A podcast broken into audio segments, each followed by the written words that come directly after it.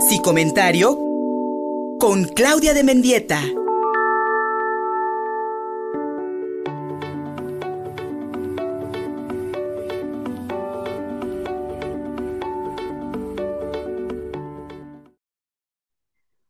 Buenos días, un gusto saludarlos a ti y al auditorio como cada martes. Eh, me da mucho gusto estar aquí una vez más y poder hablar de el tema que nos ocupa hoy sobre, pues quisiera hablar sobre el perfil psicológico de un maltratador de animales eh, a colación de estos hechos que han ocurrido en Atlixco, en Puebla y bueno, que ocurren evidentemente en todo el país, ¿no? Em, fíjate que me, me, preocupa y me parece importantísimo, ¿no? Ovidio decía hace dos mil años de que eh, la crueldad hacia los animales enseña la crueldad hacia los humanos. Y bueno, parece que el tiempo ha pasado en vano desde Ovidio para acá, ¿no? Cada vez escuchamos eh, más noticias sobre animales quemados, ahorcados, enterrados, mutilados, ¿no? Eh, pintados por diversión o como reacción al aburrimiento, ¿no? Y bueno, estas torturas esconden algo más profundo el deseo a veces o la necesidad eh, de personas que psicológicamente y socialmente necesitan mostrarse fuertes y valientes a través de dañar a los más vulnerables. Generalmente se trata de personas que, que comprenden sus límites sociales o intelectuales o culturales y en la persecución de la criatura más débil eh, hacen alarde. De esta fortaleza que en realidad no tienen. Mm, por momentos esto les puede hacer sentir más eh, fuertes, más potentes, o mejor dicho, menos impotentes, e identificar a alguien más vulnerable y frágil, ¿no? Y es una manera fácil para no sentirse los últimos de la cadena, ¿no? Como eh, sentir una fortaleza ficticia, algo que les da poder, ¿no? Porque justamente hay un problema emocional donde me siento frágil, vulnerable, insignificante, ¿no? Y bueno, el problema casi siempre ocurre o se viene gestando en los primeros años de vida, ¿no? Cerca de el 30% de los actos de violencia contra los animales es realizado por menores, fíjense. Eh, muchas veces eh, en grupo, otras veces de manera individual. El 94% son hombres y el 4% menores de 12 años. Obviamente también lo hacen mujeres y de mayor edad también. Pero generalmente son personas con antecedentes de maltrato, eh, y son cinco veces más propensos a cometer violencia intrafamiliar cuando sean mayores o incluso desde edades tempranas. La normalización del maltrato animal empieza en la casa y me parece muy importante pensar cómo estamos educando a nuestras nuevas generaciones. Me parece un asunto de relevancia muy importante porque así como estoy enseñando en valores al cuidado de los animales, al mismo tiempo estoy enseñando en valores al cuidado y respeto de otros seres humanos. Y eso obviamente contribuye al desarrollo y evolución de una sociedad, a, las mejoras continuas en la calidad de vida, eh, en todos los sentidos. ¿no? algunas estadísticas dicen que alrededor del 20% de los casos se llevan a cabo en un entorno familiar, es decir, la familia es el lugar principal donde el ser humano crece y aprende comportamientos, definitivamente. Aprende emociones, sentimientos y los rasgos que caracterizan su personalidad, pues se van aprendiendo también.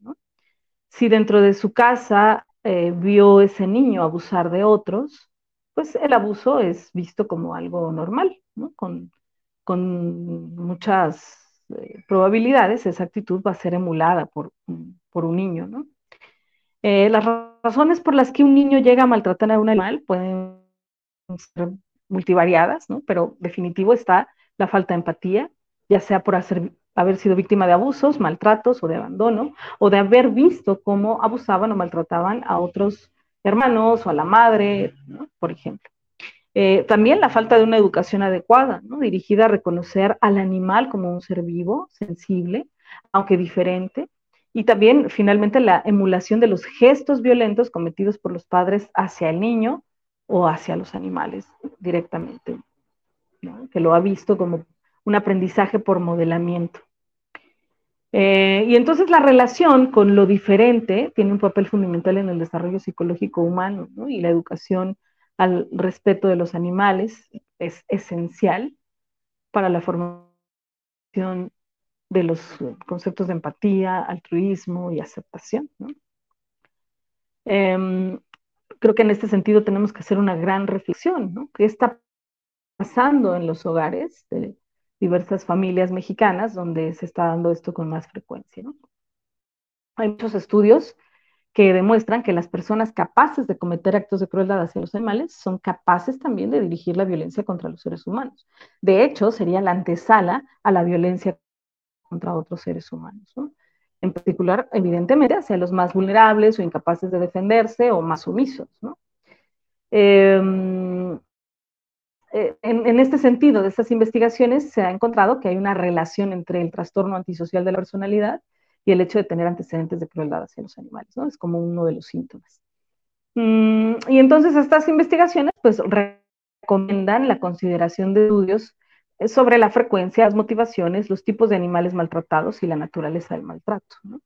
Eh, de qué manera ocurre, con qué frecuencia, bajo qué condiciones, ¿no? Es común que los niños entre los, a lo mejor 5 y 8, 9 años, 10 tal vez por mucho, a veces suelen o les guste molestar a los perros o molestar a los gatos y corretearlos, ¿no? Y que evidentemente eso es mal, hay que educar en valores y decirles que eso no es correcto.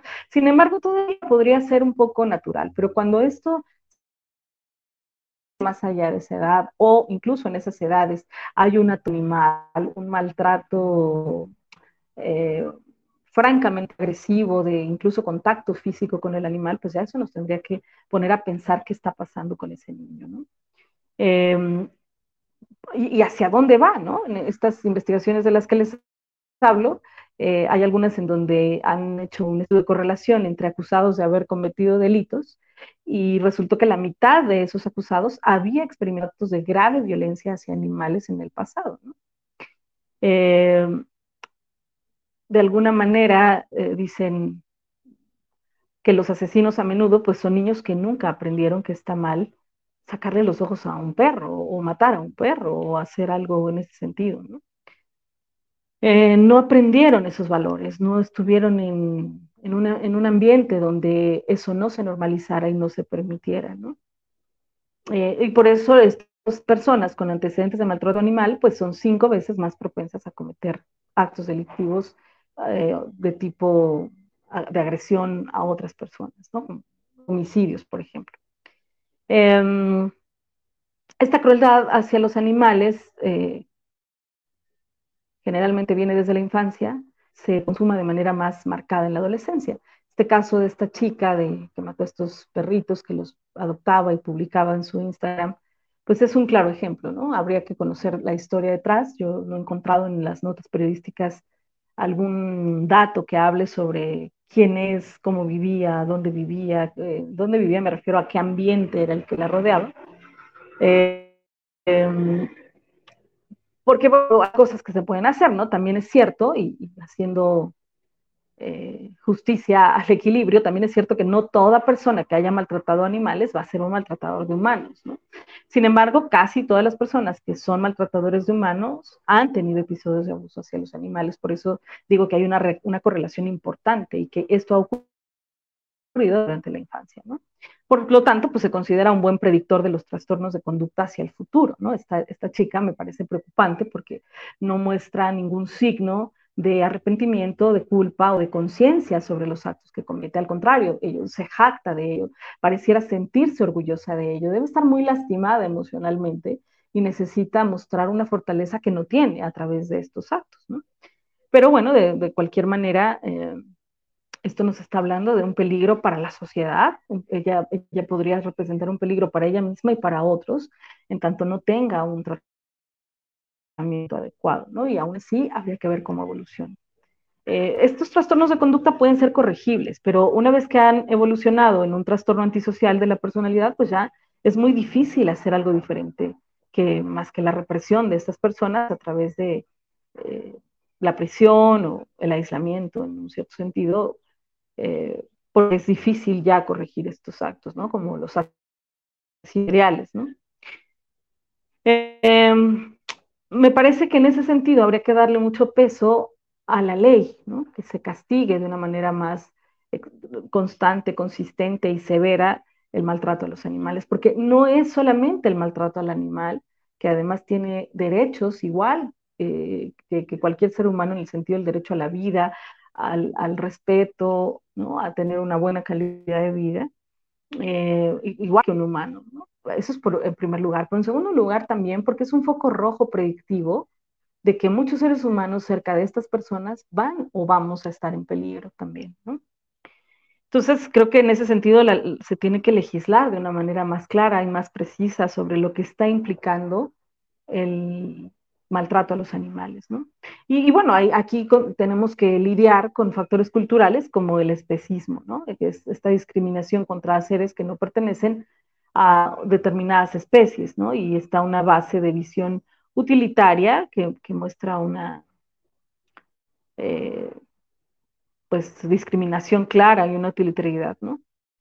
Entonces, es, desde mi punto de vista, es de vital importancia fomentar la educación en el ámbito familiar, escolar, el respeto de los seres vivos, de todos los seres vivos, incluyendo las hormigas, ¿no? Y que la crueldad hacia los animales, desde el punto de vista psicológico y legal, ¿no? Se compare con la crueldad hacia las personas y no con la violencia contra la propiedad o las normas, ¿no? Sino como algo de, vital importancia para mejorar nuestra sociedad. Y, yo quiero hacer una reflexión y dejarlo aquí en el aire, ¿no? ¿Cómo estamos nosotros como adultos viendo la vida animal, cómo estamos dando el ejemplo, cómo estamos educando con el ejemplo de cómo se respeta un animal. Y por ende, se respetan a otros seres humanos y cómo es tan importante enseñar sobre la importancia del respeto a la vida en todas sus formas. No es que nos estemos cargando al planeta, porque no tenemos respeto a la vida en muchas de sus formas, sino es que entonces. Y creo que vale la pena hacer esta reflexión. Bueno, pues eh, me, da mucho gusto haberlos este, contactado, que me, que hayan escuchado. Espero que las reflexiones tengan alguna utilidad. Y me pueden localizar a través de mis redes sociales, eh, a través de mi Twitter, arroba Claudio Mendieta, a través de mi Facebook, me encuentran como Claudia de Mendieta a través de mi Instagram, Claudia de Mendieta, a través de mi correo electrónico cdemendieta.gmail.com. Gracias y hasta la próxima. Contigo Puebla. Una revista para formar criterios.